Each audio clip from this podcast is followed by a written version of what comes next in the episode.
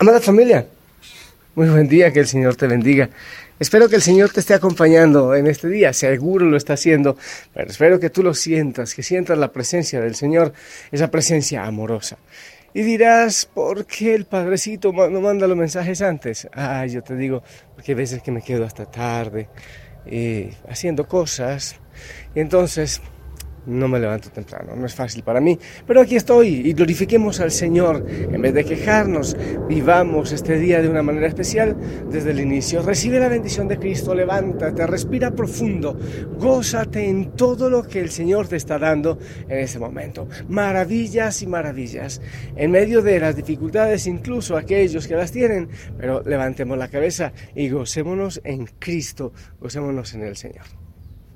Hoy lunes celebramos la fiesta de San Bartolomé Apóstol. San Bartolomé. Vamos a escuchar la palabra del Señor, pongámonos en manos del Señor para que este día lo vivamos de una manera maravillosa, muy, muy especial.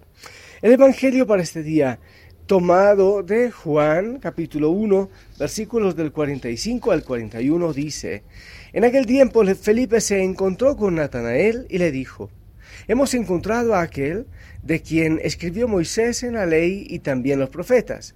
Es Jesús de Nazaret, el hijo de José. Natanael replicó, ¿acaso puede salir algo bueno de Nazaret? Felipe le contestó, ven y lo verás. Cuando Jesús vio que Natanael se acercaba, dijo, Este es un verdadero israelita en el que no hay doblez. Natanael le preguntó, ¿De dónde me conoces? Jesús le respondió, antes de que Felipe te llamara, te vi cuando estabas debajo de la higuera. Respondió Natanael, Maestro, tú eres el Hijo de Dios, tú eres el Rey de Israel. Jesús le contestó, ¿tú crees porque te he dicho que te vi debajo de la higuera? Mayores cosas has de ver. Después añadió, yo les aseguro que verán al cielo abierto y a los ángeles de Dios subir y bajar sobre el Hijo del Hombre. Palabra del Señor. Mi familia, aquí vemos a dos personajes, en este Evangelio, bueno, tres con Jesús. Aparte de Jesús, otros dos que nos traen un mensaje importante. Primero, Felipe que encuentra a Natanael y le avisa. A ver, eh, para que no nos confundamos, primero aclaremos una cosa. Les dije que estamos celebrando la fiesta de Bartolomé, pero resulta que en el Evangelio no habla de ningún Bartolomé, está hablando de Natanael. Bartolomé era una especie de apellido. El nombre de él es Natanael. Bar, la partícula bar, siempre en la Biblia, antes de un nombre, significa hijo de. O sea que Bartolomé era el hijo de Ptolomé o el hijo de Ptolomeo. Así como Bartimeo, el ciego del que mucho hablamos, Bartimeo quiere decir hijo de Timeo. Prácticamente está hablando el apellido. Si fuésemos a decirlo así, entonces estaríamos diciendo Natanael Bartimeo. Entonces, hablemos de Felipe que encuentra a Natanael y le anuncia, venga, hemos visto al esperado, al, del que hablaban los profetas, del que se ha hablado tanto, al esperado de los tiempos, es Jesús, el hijo de José, el de Nazaret. Lo anuncia. Entonces le dice Natanael, oye, pero qué bueno, va a salir algo de Nazaret, de ese pueblucho. No puede salir nada bueno. Aquí es donde yo quería llegar con Felipe. Felipe le dice, ven y verás. Esa es toda la predicación, ese es todo el discurso. Ven y verás. Hemos estado acostumbrados a tantos discursos, a tantas cosas, a tantas palabras, a tantas enseñanzas, que realmente yo no sé cómo todavía mucha gente se convierte. No sé si será por necesidad o qué, pero es tan agotador tanto discurso. O va uno por la calle o le golpean la ventana y si uno no abre la ventana le golpean la puerta y la... Estoy hablando de algunos hermanos que, es prácticamente un abuso de discurso y mira, ya Cristo viene, ya se va a acabar el mundo y uno queda es viendo un chispero. Felipe dice, ven y verás. Tampoco se trata de 45 minutos de, de predicación en un templo porque yo sé que no se le mueve a uno el corazón, se le mueven las caderas del cansancio. Entonces, ven y verás. ¿Qué quiere decir eso? Mira, ven, Yo no quiero decirte mucho, es más, ten prisa porque Jesús va de paso, está pasando por acá. Yo no quiero decirte muchísimo, pero tú ven. Y al decir ven, no le está diciendo vaya. Es invitar conmigo al otro a ver a Jesús. Mira qué maravilla. Es un discurso de dos palabras pequeñitas. Ven y verás. Yo te acompaño. Ven tú con tus ojos la obra. Yo no tengo mucho que decirte, no tengo que predicar con palabras. Es mi testimonio lo que puede enseñarte. Ven conmigo, veamos juntos y aprendemos juntos del camino que está haciendo Jesús.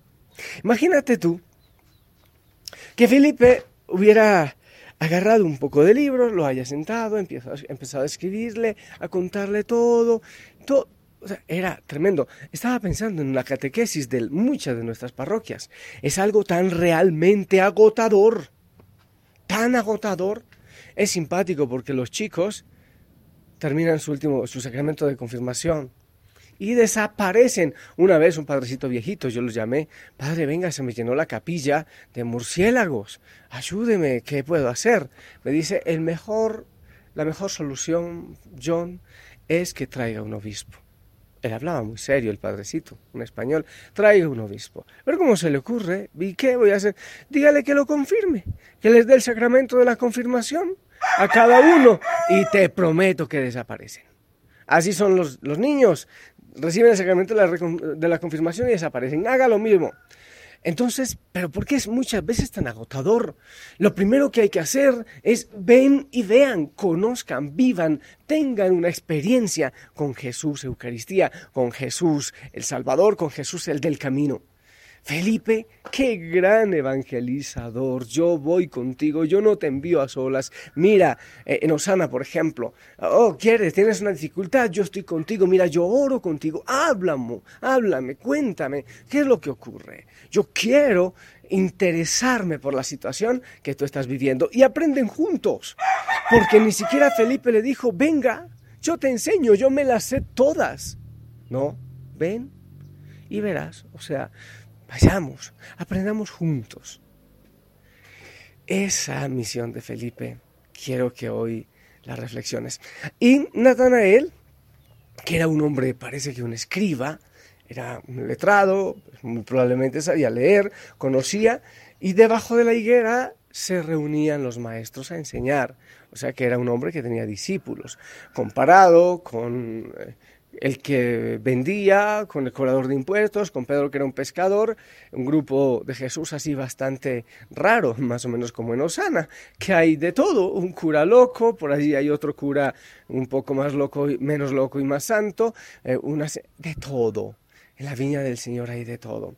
Entonces, este Natanael era un hombre de letras, era un hombre lleno de, de su mentalidad, seguramente que compartía muchas cosas de, su, de cabeza cerrada con lo, con lo que había en su mentalidad, pero fue capaz, al ver a Jesús, de encontrar en él a alguien diferente y de reconocer en él a alguien diferente. Yo pienso que ese elogio de Jesús, cuando encuentra a Natanael, tiene mucho que ver. Yo les aseguro que Jesús sabía que este hombre era un maestro de la ley, quizás cabeza cerrado, pero le admiró porque seguía luchando a pesar de todo y porque creyó sin recibir una cantidad de doctrina, sino con un testimonio, con algún testimonio de vida, por ejemplo el de Felipe. Lo que debemos pedirle al Señor, mi amada familia, es, como Felipe, ir a anunciar. Debemos ir nosotros. No dejemos que vayan los demás. Cuando me dicen, pero padre, ¿qué voy a enseñar? Nos preocupamos, pero es que en Osana no somos teólogos, no somos, no somos, no somos. Oye, ¿te das cuenta que no se trata de ser mucho? Bueno, se trata de ser cristiano, se trata de amar al Señor. De eso, esto es lo que se trata, no más. De estar enamorado y decirle a los demás, vengan y verán. Yo sé que muchos de ustedes sin muchas palabras le dicen a una amiga, a alguien, tengo un mensaje que, que compartirte, tengo un audio que compartirte. Desde estos días estaba pensando, ¿qué voy a decir en Ambato? Yo hace mucho, mucho tiempo viajaba para predicar, pero dejé eso. Sencillamente, ven y verán. Vengan y vean. Nada más. Vengan y vean. Eso es, amada familia. Que el Señor nos bendiga en esta tarea de evangelización que Él nos ha puesto, porque también tú estás ahí involucrado, como Felipe. Ven y verás. No te angusties por todo lo que dirás. Empieza a dar testimonio con tu vida. No hay que abrir la boca. La gente llegará con el testimonio. Que el Señor nos bendiga. Yo te pido que ores de manera especial en este día por mí y por la familia, por tus hermanos y hermanas de Ambato. Vamos a tener un encuentro, un compartir, una experiencia bonita de Dios. Lo bueno, ¿saben qué? Yo no prometo que se van a parar los enfermos, los paralíticos de la silla. No, eso le compete a Dios. Yo no prometo que va... No, yo no prometo nada. Yo no estoy yendo a ver más que el milagro del compartir y del amor. Todo lo demás lo hace el Señor. No mucha parafernalia, no tanto brillo, sino amor, gozo, paz y compartir. Esa es la gran ilusión. Yo no les voy a mostrar algo deslumbrante, no. Sabes que he pasado ya ese tiempo. Ahora quiero que nos compartamos un rato la vida, que nos amemos, que oremos y que el Señor haga la obra que Él quiera, que Él dé los dones que quiera. Y si Él quiere hacer milagros, que haga los que Él quiera. Pero el principal es el milagro del encuentro. Entonces, así como Felipe, a ti te digo, a toda la familia Osana y a los hijos e hijas de Ambato, ven y vean. Pero no a mí, no al Padre John, no a Margarita, no, no. Vengan y vean a Jesús, porque solo Él tiene palabra de vida eterna. Una vez más, ponemos nuestras manos, ponlas tú en, el servicio, al servicio del Señor. ¿Cómo tengas tus manos? ¿Cómo las tengas? Ofrécelas. Señor, esto tengo. Miedoso, frágil, tímido. Pero si tú quieres transformar el corazón de alguien aprovechando mi vida, hazlo, Señor. Me pongo en tus manos y a tu servicio. El mundo tiene tristeza y soledad. Te entrego mi vida, Señor. Es imposible conocerte y no amarte. Es imposible amarte y no seguirte. Me has seducido, Señor.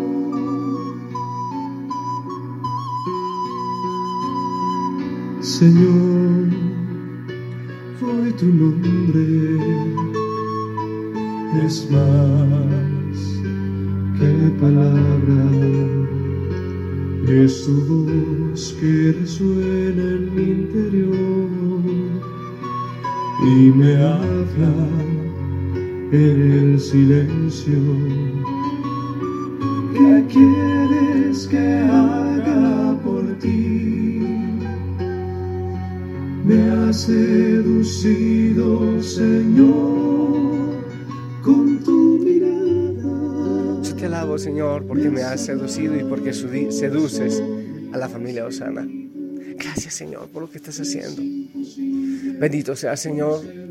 Eso es lo que yo te pido siempre. Mira, enamora a esta gente. A veces te digo, Señor, qué palabras invento para, para que ellos se enamoren de ti. Eso es lo que deseo. Y te digo, Señor, a mí no me importan si se llaman Osana o Juan 23 o Renovación Carismática o... No, me importa los apellidos, pero me importa el nombre, cristianos, de Cristo, enamorados, seducidos de ti.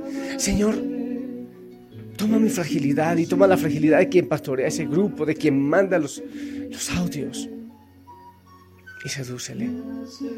Así como sedujiste así inmediatamente a Natanael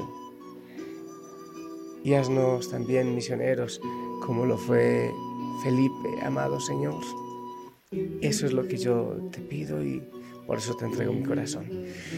A ti la gloria, Señor, bendito seas, te alabo y te glorifico. Gracias por esta creación, gracias por esta familia. Siento tu abrazo, ven con el Espíritu Santo y abrázanos, Señor, y haz maravillas en este día.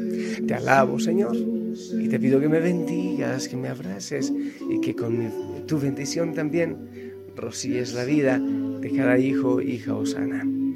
En el nombre del Padre, del Hijo y del Espíritu Santo. Amén. Que tengas un día hermoso, que el Señor nos regale una experiencia de misión hermosísima y de compartir. Yo les amo en Cristo, pónganse el uniforme y tarea. Aparte de orar hoy por la familia Osana, intenta darle testimonio a alguien. Ven y verás, como Felipe. Dile, ven y verás. Y comparte tu experiencia del Señor. Te amo en Cristo. Sonríe. Hermoso día para ti. Levanta la cabeza. Es imposible amarte y no seguirte. Me has seducido, Señor.